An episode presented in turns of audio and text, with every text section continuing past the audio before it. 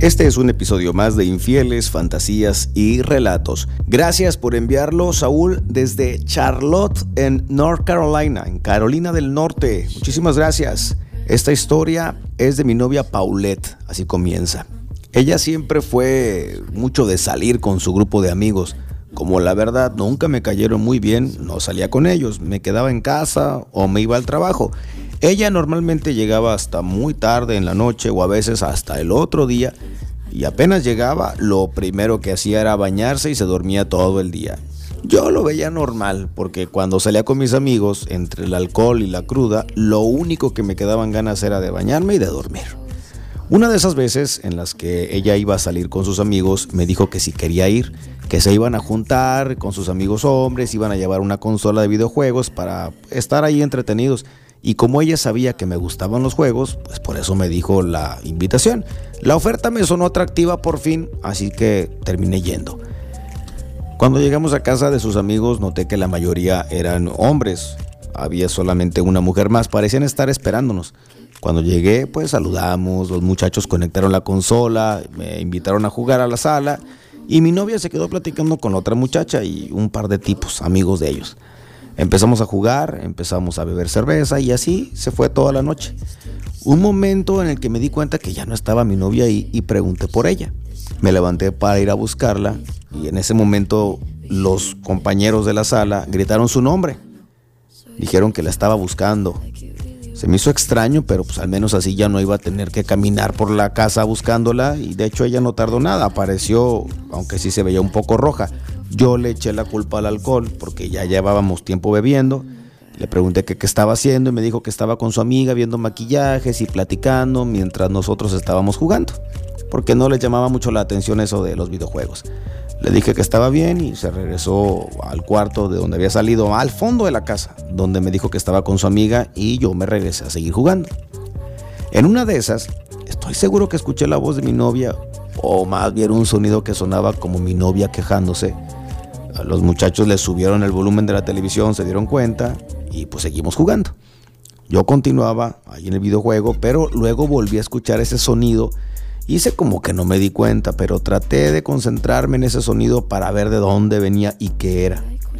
Podía percibir que venía del cuarto en el que mi novia estaba con su amiga y les dije otra vez a los muchachos que iba al baño. En ese momento le volvieron a gritar por su nombre a mi novia lo cual pues salió de inmediato ella del fondo del cuarto, pero traía una bata de esas de baño y le pregunté que por qué traía puesto eso. Me dijo que se estaba pintando las uñas y probándose ropa con su amiga, que lo que tenía puesto era para no tener que cambiarse a cada rato. Y bueno, ok, ya la había hecho otras veces, la dejé así y fui al baño. Estaba cerca de la habitación del fondo. En lo que entré estoy seguro que escuché la voz de un hombre lo cual pues ya me cayó el 20 de lo que podría estar pasando, pero me hice el que no entendía nada. Entré al baño, salí, regresé a la sala. Cuando regresé los muchachos le volvieron a subir el volumen a la televisión, ya estaba muy alta, era casi molesto el ruido. Pero pues si lo que pensaba era verdad, entendía por qué lo hacían. Esperé un tiempo, me levanté rápido, ellos le gritaron el nombre a mi novia otra vez para ponerla en aviso, pero como tenía la televisión muy alta, casi no se escuchó. Me fui directo al cuarto del fondo. Yo pensé que me seguirían para detenerme, pero vi que nadie me siguió. Además apagaron la televisión, recogían sus cosas y salían de la sala. En el momento en que apagaron la televisión es cuando ya escuché claramente los ruidos que apenas percibía por el sonido de la televisión. Y sí, eran los gemidos de mi novia vuelta loca.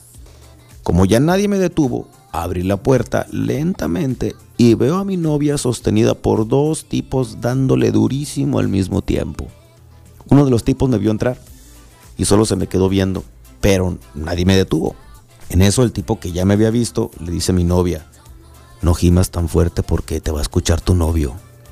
Y mi novia respondió, es culpa de ustedes por cogerme tan rico hasta que me tengo que ir. En ese momento todo tuvo sentido, de todas las veces que la veía llegar a casa después de sus fiestas. Por eso lo primero que hacía era bañarse y por eso dormía todo el día, porque se la pasaba cogiendo con ellos toda la noche. En eso yo grité su nombre para que se diera cuenta que yo estaba ahí. A lo que ella volteó hacia atrás y dijo cínicamente, ya nos descubrió mi novio. Pero nadie se detenía. Seguían cogiéndose a mi novia ahora en mis narices. En ese momento ella dijo, amor, no es lo que parece, solo estamos cogiendo, pero no los amo. Es solo que me están cogiendo bien rico. No sé si fue porque llevaban ya mucho rato metiéndosela o la excitación que le dio el sentirse descubierta en su infidelidad, que en ese momento ella terminó en una forma salvaje, como nunca la había visto casi parecía convulsionarse. Y eso mismo hizo venir a los dos tipos que la tenían y cómo habían terminado también.